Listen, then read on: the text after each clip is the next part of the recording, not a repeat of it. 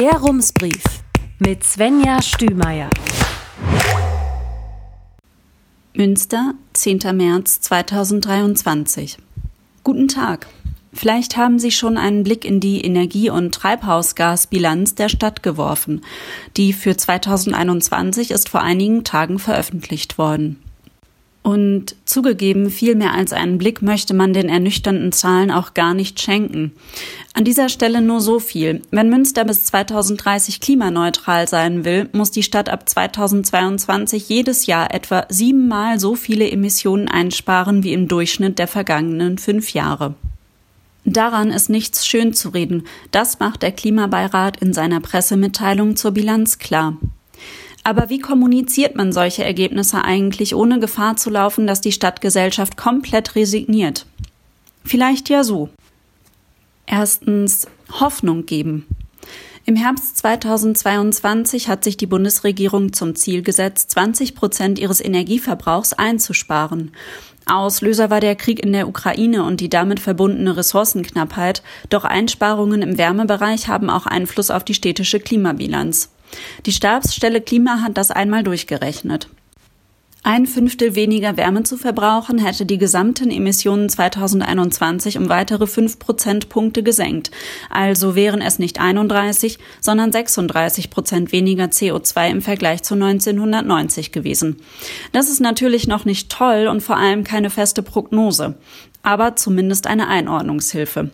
Laut Stadtwerken war der Gasverbrauch 2022 tatsächlich niedriger als zuvor. Das könnte sich also auf die Bilanz niederschlagen und wäre zumindest ein Schritt in Richtung Emissionssenkung.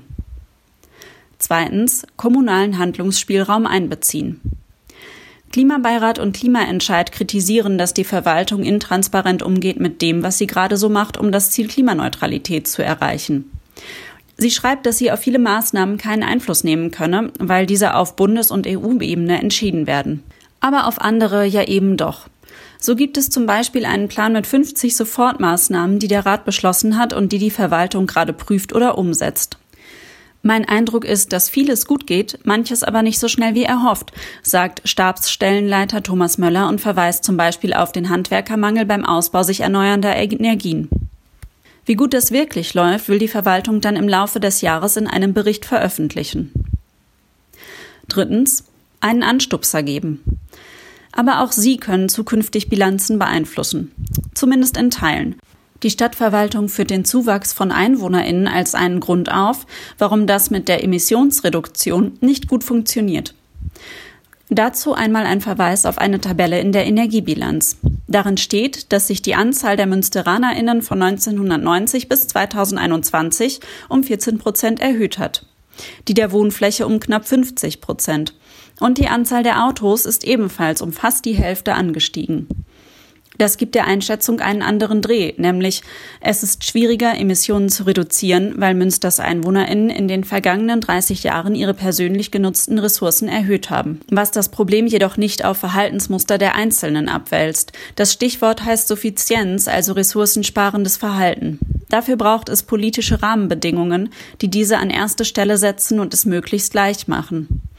In seiner Stellungnahme schlägt der Klimabeirat etwa eine Begrenzung der Wohnfläche pro Person vor, die bei neu geplanten Wohnungen greift.